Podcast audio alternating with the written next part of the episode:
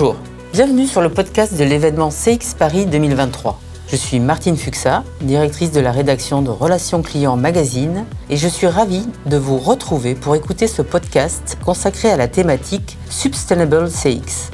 Les consommateurs souhaitent aujourd'hui que les entreprises prennent position sur des valeurs sociales et environnementales, réduction de l'empreinte carbone, diversité, démarche RSE, les sujets ne manquent pas. Alors que la culture de l'impact est aujourd'hui transverse au sein de certaines entreprises, comment la RSE est-elle entrée dans la feuille de route des directeurs de la relation client et au-delà dans les entreprises? Dans cet épisode, Fabien Pelouse, senior vice-président customer d'Air France, explique comment Air France intègre l'expérience durable dans sa feuille de route, notamment via un vaste programme de relations clients attentionnés. Bonne écoute à tous.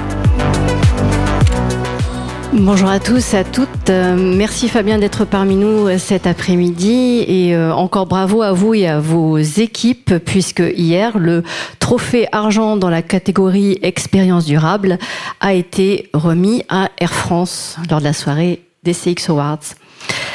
Alors Fabien, vous avez un parcours professionnel euh, et une formation euh, très riche puisque vous êtes ingénieur de l'école nationale de l'aviation civile, aussi diplômé euh, de, en économie transport d'université de Toulouse. Vous avez occupé plusieurs postes de, marketing. Nous n'allons pas tous les détailler ici. Vous, vous, avez été aussi directeur régional Canada de 2011 à 2014, donc une expérience très riche. Aujourd'hui, vous êtes directeur expérience client d'Air France. Avant de démarrer, de vous poser la première question, je vais proposer au public de découvrir votre dernière campagne Air France. Comme une pierre que l'on jette dans l'eau vide d'un ruisseau et qui laisse derrière elle des milliers de ronds dans l'eau, comme un manège de lune avec ses chevaux d'étoiles comme le chemin de ronde que font sans cesse les heures. Tu fais tourner de ton nom tous les moulins de mon cœur. Ce jour-là, près de la source, Dieu sait ce que tu m'as dit, mais l'été finit sa course sous les gouttes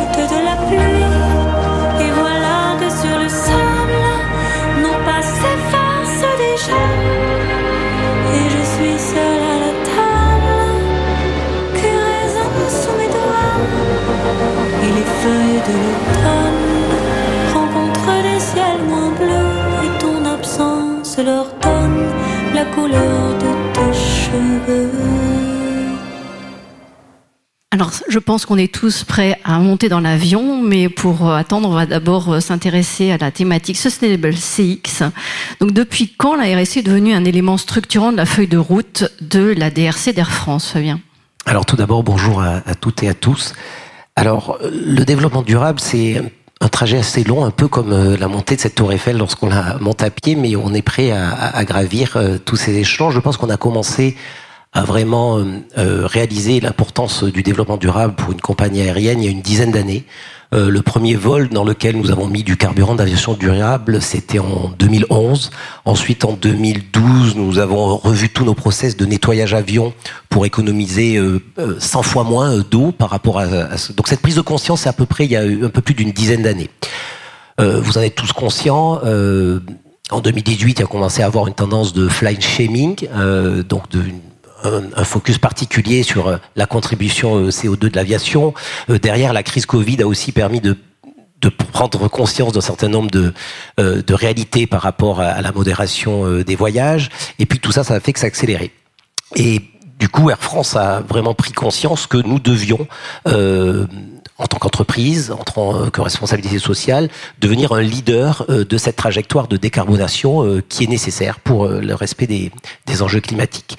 Et donc ça, on l'a structuré il y a à peu près un an et demi à travers le programme que l'on appelle Air France Act, qui est vraiment cette ambition d'accélérer notre trajectoire de décarbonation avec un objectif en 2030 de baisser de 30% l'émission de CO2 par passager. L'avion pur qui n'émet pas de CO2, il n'existe pas aujourd'hui, mais cette ambition et ce chiffre euh, est quand même un chiffre extrêmement ambitieux qu'on va euh, atteindre grâce à des achats de nouveaux avions qui consomment 20 à 25% de moins de CO2, c'est un milliard d'euros par an qu'on investit pour renouveler notre flotte, grâce à ces carburants d'aviation plus durables euh, qui permettent d'émettre dans leur durée de vie, puisqu'ils sont issus de matières agricoles non compétitives avec la chaîne alimentaire, euh, 80% de moins de CO2, l'éco-pilotage, les trajectoires euh, qui sont optimisées, et puis le développement de l'intermodalité. Donc ça, c'est nos fondamentaux et cet engagement depuis dix ans, mais vraiment euh, depuis deux ans, avec une affirmation comme un pilier stratégique de l'entreprise. Hein. Il y en a cinq, le client en est un, mais celui-là n'est un de notre fly plan et dans nos objectifs stratégiques. Très bien, merci pour ces explications. Alors, dans la relation client, on a tous euh, ce, cet avant et cet euh, après euh, Covid. Le comportement de vos clients, justement, a-t-il changé avec la pandémie et quelles sont désormais ces nouvelles attentes? Alors, si vous permettez, je vais commencer par les attentes et je viendrai sur les comportements juste après. Les attentes clients, elles ont elles ont été plus que bouleversées avec la crise du Covid. Bien sûr, L'attente de sécurité des vols est restée le fondamental. Lorsque vous choisissez une compagnie aérienne, le premier contrat que vous attendez, c'est un engagement de sécurité et c'est au quotidien de chacun des personnels d'Air France euh, une attention particulière. Donc ça, ça reste le fondamental d'attente de tous nos clients. La nouveauté, c'est que la pandémie a créé un focus sur les mesures sanitaires euh, qui devient euh, et qui est devenu le deuxième critère d'attente de nos clients ces dernières années.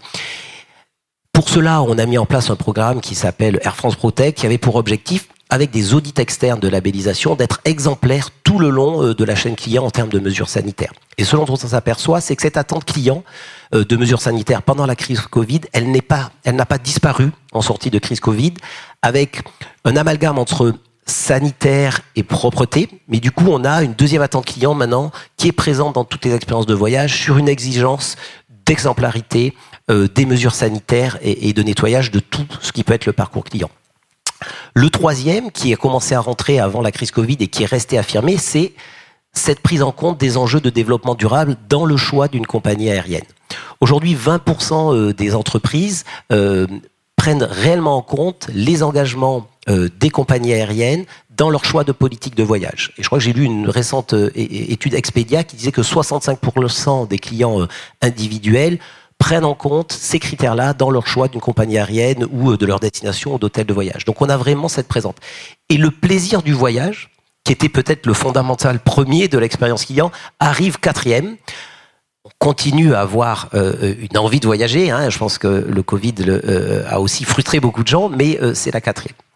Si je viens maintenant sur les comportements clients par rapport à ces attentes, on voit effectivement ces tendances s'affirmer dans les comportements clients. Le Covid nous a fait prendre conscience à la fois qu'on pouvait ne pas voyager et qu'on pouvait continuer à vivre sans voyager, à faire des affaires sans voyager, et en même temps à montrer toute la valeur du voyage, que ce soit euh, dans la découverte du monde, dans le lien entre les individus ou dans les liens d'affaires, ou parfois aller voir ses équipes, c'est aussi nécessaire quand on a une, entreprise mondiale. Donc cette, dualité, euh, donc on a euh, des changement de comportement de voyage euh, avec notamment le télétravail, avec aussi des tendances où on va euh, combiner des voyages loisirs et des voyages affaires, ce qu'on appelle euh, le bléjure. Et donc on voit des nouvelles tendances de voyage. Et on voit aussi une véritable appétence au voyage. Vous le voyez, hein, et c'est aussi traduit dans l'augmentation des prix. On a une demande de transport aérien très très forte, avec aussi tous ces gens qui ont envie de se faire plaisir, qui ont envie euh, de découvrir le monde et dans des bonnes conditions. Donc on voit aussi de plus en plus de gens qui ont envie de s'offrir une classe avec plus de confort. Euh, donc on a ces deux tendances, à la fois de prise de conscience, de prise en compte des enjeux de développement durable, et aussi cette appétence au voyage dans des meilleures conditions possibles. Très bien. Euh, ce client qui est donc plus conscient des enjeux environnementaux, vous le servez comment? Comment avez-vous modifié vos processus, votre gestion de la relation client? Alors je vais pas revenir sur les fondamentaux de, d'adaptation avec les nouveaux avions, euh, le d'aviation durable, l'écopilotage et l'intermodalité. Et je vais focaliser plutôt ce qui est vraiment dans mon périmètre sur euh, créer cette expérience client plus durable. Euh, tous les combats comptent et donc on a engagé aussi dans essayer de transformer cette expérience à bord en une expérience la plus durable possible. Ça commence par l'élimination des plastiques euh, à usage unique à bord de l'avion. Donc ça, on a commencé en 2018. On en est là aujourd'hui à 90% euh, des plastiques à usage unique euh, supprimés à bord de l'avion.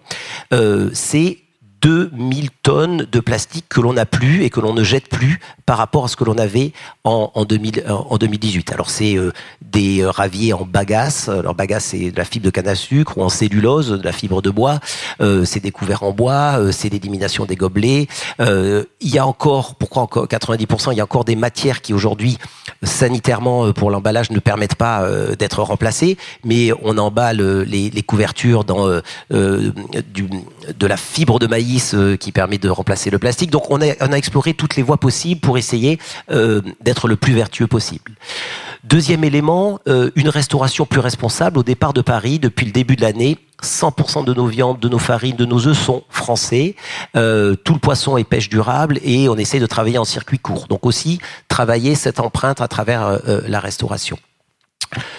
Je crois aussi à la co-création euh, avec les clients dans cet engagement-là. C'est pourquoi nous avons lancé la présélection en business class. Donc je vous demande euh, à l'avance qu'est-ce que vous voulez manger? Entre une viande, euh, une volaille, un poisson et un plat végétarien qu'on a maintenant dans toutes les classes. Euh, cela, ça permet d'avoir, si vous me le dites à l'avance, une juste consommation. Je ne vais pas surcharger pour vous donner choix. Vous voulez que je tue une vache, un cochon, je vais le faire, mais seulement si vous allez le manger, euh, pas pour le jeter à la poubelle euh, derrière. Et ça, aujourd'hui, il y a 30% des clients qui nous suivent. C'est à la fois beaucoup, et puis j'aimerais arriver à 100%.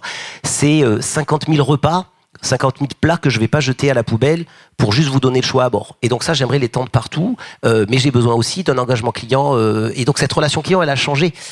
Dernier élément euh, sur les, les, les, carburants d'aviation durable. Bien sûr, Air France prend sa part. Et aujourd'hui, nous avons acheté l'année dernière 17% de la totalité des capacités, alors que nous pesons 3% du transport aérien. Donc ça montre bien qu'on va beaucoup plus loin dans cet engagement euh, d'utiliser les, carburants d'aviation durable, mais c'est cher. On le retranscrit et on le rend visible dans, dans le prix du billet, mais on invite aussi nos clients, si vous le souhaitez, à contribuer supplémentairement et vous pouvez aussi plus décarboner et nous aider à plus décarboner en achetant du carburant d'aviation plus durable que l'on mettra à bord dans l'année à bord d'autres avions. On ne sait pas le faire instantanément sur votre vol, mais on s'engage bien à le faire. Donc c'est tout ça qui finalement on est dans une, relation euh, euh, ensemble. Euh, on a envie de continuer à faire voler des avions, on a envie de vous faire découvrir le monde. Vous avez encore envie de voyager, donc accompagnez-nous. On fait notre part, on veut être leader du marché dans cette décarbonation, mais accompagnez-nous aussi dans cette réalisation d'une expérience à bord plus durable. Donc on voit au sein d'Air France, KLM, il y a une forte attention accordée à l'art de la relation, cette relation attentionnée avec le client. Comment capitalisez-vous aussi sur la formation de votre personnel pour cultiver cet art de la relation et entretenir euh, une relation pérenne entre les voyageurs et le pavillon national? Ça fait 12 ans qu'on a engagé ce programme que l'on appelle la relation attentionnée. Alors je vais essayer de, citer les valeurs de cette relation, euh, puisque j'ai mon responsable relation attentionnée dans, dans la salle. Donc ces valeurs de personnaliser, valoriser, euh, faire attention aux détails. Patrick, il m'en manque une. oser, et j'en ai sauté une. Portez attention. Donc ces, cinq valeurs, ça fait 12 ans qu'on les traduit en programme euh, de formation euh, auprès de la totalité euh, de nos personnels. Avoir une formation et une déclinaison de ces valeurs dans, les, dans la relation attentionnée, que ce soit un agent de call center, que ce soit un personnel de bord ou un agent d'escale, c'est essentiel, mais, mais ça suffit pas. Il faut que ce soit étayé par des outils et des vrais moyens d'action. Donc c'est complémenté par euh, trois outils euh, principaux. Le premier, celui de la connaissance client. Si je vous mets à disposition les infos synthétiques pour pouvoir dire bonjour aux clients différents, au lieu de, comme on faisait avant, dire quel est votre numéro de dossier, non, Monsieur Pelouche, je vois que vous allez à New York demain, qu'est-ce que je peux faire pour vous? L'engagement est complètement différent. Donc, et ça, j'ai une seconde en call center pour avoir accès à cette information. Et donc, mettre à disposition l'information pour le client pour avoir une relation la plus personnalisée, aussi ce qui s'est passé euh, dans sa vie antérieure avec Air France. Deuxième élément, les outils d'empowerment. Dire aux gens, il faut oser, il faut euh, euh, surprendre le client. Si vous avez aucun moyen, ça sert à rien. Donc, on a mis des outils qui permettent de faire des gestes commerciaux à tous les niveaux hiérarchiques. Il n'y a pas besoin de demander la permission à son chef. Vous pouvez, dans une situation que vous pensez critique ou parce qu'une situation vous pensez que vous allez, pour un événement exceptionnel, vous voulez faire plaisir au client, vous avez les moyens euh, d'aller plus loin dans, dans, dans cette relation-là. Euh, et également, ce qu'on appelle la continuité client, euh, c'est-à-dire que je fais quelque chose, je le référence pour que le suivant ait bien connaissance ou je passe une consigne au suivant. Donc ces trois outils, ces outils de déclinaison, et j'ose espérer que ce programme euh, et toutes ces actions euh, sont une des raisons pour lesquelles, pour la huitième année, on a gagné euh, la palme de la relation client catégorie transport. Donc voilà, jusqu'à maintenant, j'ai le sentiment que c'est ce qui différencie aussi Air France des low cost et de d'autres compagnies venant d'autres parties du monde avec peut-être un peu moins de cœur que nous. Bravo pour cette autre récompense alors. Euh, petite question un peu technique pour l'ingénieur que vous êtes aussi. Big Data et, l'AI consomment beaucoup d'énergie, euh, mais sont des leviers importants d'amélioration de la relation client. Où faut-il mettre le curseur selon vous euh, concernant ces outils et leur utilisation? Je pense que c'est indispensable d'avoir une base de données clients et d'utiliser toutes ces données clients qui s'enrichissent tous les jours. Et la puissance de l'intelligence artificielle nous donne une capacité de personnalisation inégalée par rapport à ce qu'on peut faire euh, manuellement. Donc, mon sentiment, c'est que ces outils doivent être au service du client. On, on, a aujourd'hui une surinformation. Vous allez être harcelé, vous allez avoir un message de Flying Blue pour un programme de fidélisation, un message pour votre vol de demain, une offre publicitaire d'Air France. Donc vous allez, on va vous saturer. Grâce à une pertinence client, à quel moment vous êtes tout dans votre parcours de voyage, qu'est-ce que je connais de vous, si vous avez acheté du SAF déjà, est-ce que je vous réinvite à le faire. Je vais pouvoir vous faire une seule information qui va combiner tous ces éléments de façon pertinente. Lorsque l'on utilise l'intelligence artificielle pour aller justement construire des contenus plus pertinents, on a plus de taux d'ouverture. Ça veut dire que les clients sont plus intéressés que lorsque je fais de la segmentation classique ou que je fais du mass communication. Donc vraiment, c'est un outil de levier pour euh, une meilleure personnalisation. Il y a également un garde-fou, et ça c'est parce que ça fait partie de nos valeurs, le respect. Je vous respecte vous et je respecte vos données. Quand vous choisissez Air France, je veux que vous soyez conscient et certain que je vais respecter, je ne vais pas vendre vos données, je ne vais pas les utiliser pour faire du démarchage commercial, euh, d'autres produits qui n'auraient pas de sens pour vous. Donc il y a une deuxième limite, euh, ça doit être aussi dans une déontologie de respect, GDPR bien sûr, euh, mais euh, au-delà, choisir une marque, c'est aussi choisir une marque qui respecte vos données euh, et, et leur utilisation.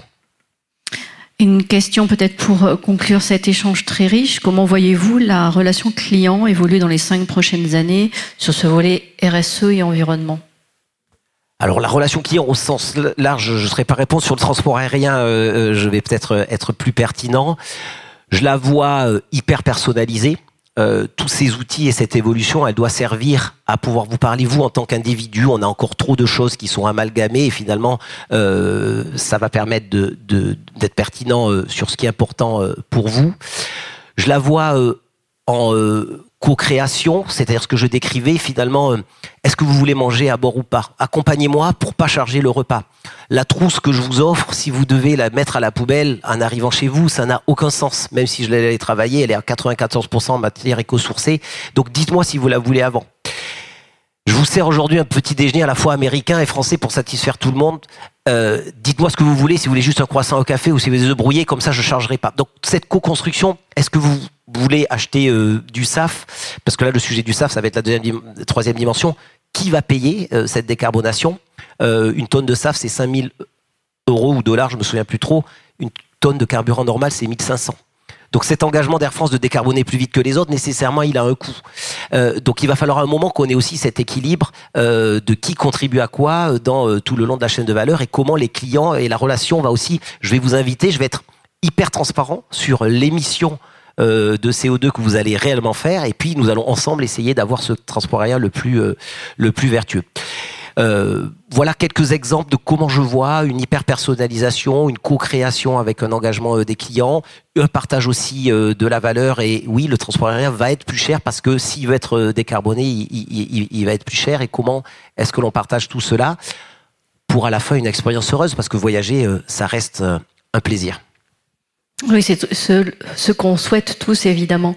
Euh, merci pour euh, ces euh, explications et, et, ces réponses très riches. Alors, est-ce que nous avons des questions dans la salle? Oui, Emmanuel, nous avons des questions. Je peux te François-Xavier, nous t'écoutons. Je suis là pour ça, notamment. Alors, nous avons quelques questions, effectivement pour notre invité, le temps que la petite tablette se rafraîchisse, puisque nous sommes en live. Alors la première question, pour vous, jusqu'où, selon vous, la participation des clients au quotidien d'Air France est envisageable ou viable? Ça doit faire financièrement accessible, même si le financièrement accessible n'est pas la même valeur pour tous nos clients. Euh, dernièrement, une cliente japonaise qui a voyé pour la première fois en première a acheté 100% de décarbonation, donc 3000 euros de plus que son billet pour contribuer 100%. Donc effectivement, chacun a une valeur des prix et un engagement euh, euh, différent. Nous allons faire notre part un million d'euros sur euh, les nouveaux avions, une trajectoire pour essayer de mettre 10% de SAF qui sera financé par Air France. Après, on n'a pas gagné d'argent le dernier trimestre, on a encore une dette qui est plus une dette d'État, mais qui est auprès des banques. Donc, on a aussi une réalité financière qui fait que on doit décemment partager. Donc, il y aura un partage. Je suis le prix du transport aérien euh, va pas diminuer. Je pense que les locaux sont fait croire que ça pouvait être euh, quasi gratuit en étant financé par d'autres euh, moyens. Je crois qu'aujourd'hui, il y aura nécessairement un partage. Et encore une fois, il y a des choses qui coûtent rien.